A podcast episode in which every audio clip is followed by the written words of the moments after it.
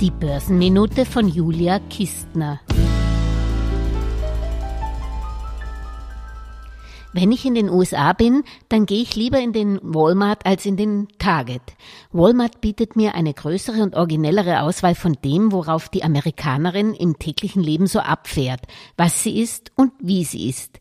Wenn man die aktuellen Zahlen von Walmart und Target vergleicht, spricht ebenso alles für meinen Lieblingsmarkt. Während Walmart mit einem Umsatzwachstum im dritten Quartal von neun Prozent am Dienstag deutlich bessere Ergebnisse lieferte als von den Analysten erwartet und die Aktie dann auch leicht zulegte, brach die Aktie des Konkurrenten nach Warnungen von Umsatzrückgängen im Weihnachtsquartal um mehr als 13 Prozent ein.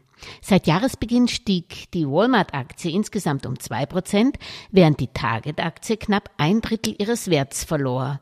Wie kann das sein in ein und derselben Branche? Weil man eben, wenn man sich schon auf Einzelaktien statt auf Fonds oder ETFs fokussiert, die Unternehmen genau unter die Lupe nehmen muss. Dann erkennt man nämlich auch die großen Unterschiede. Walmart verdient die Hälfte seines Umsatzes mit Lebensmitteln, auf die man auch in schlechten Zeiten nicht so leicht verzichten kann.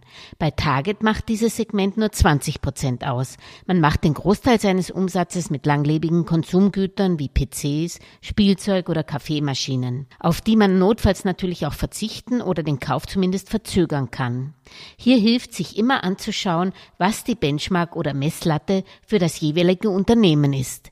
Bei Walmart ist es eben der MSCI World Consumer Staples Index, der hat 11 Prozent seit Jahresbeginn verloren. Für Target ist es hingegen der MSCI Consumer Discretionary Index mit minus 30,5 Prozent. Das macht den Unterschied, sowie das Bauchgefühl, dass Walmart mit seiner Online- und Abholservice-Strategie mehr den Zeitgeist trifft. Und mit der Beilegung des Streits um Schmerzmittelmissbrauch, das in Walmart-Märkten verkauft wird, haben sie jetzt die Bilanzen mit 3,1 Milliarden US-Dollar Schadensersatz endgültig bereinigen können. Klingt viel, entspricht aber nur einem Viertel oder einem Fünftel eines durchschnittlichen Walmart-Outlets.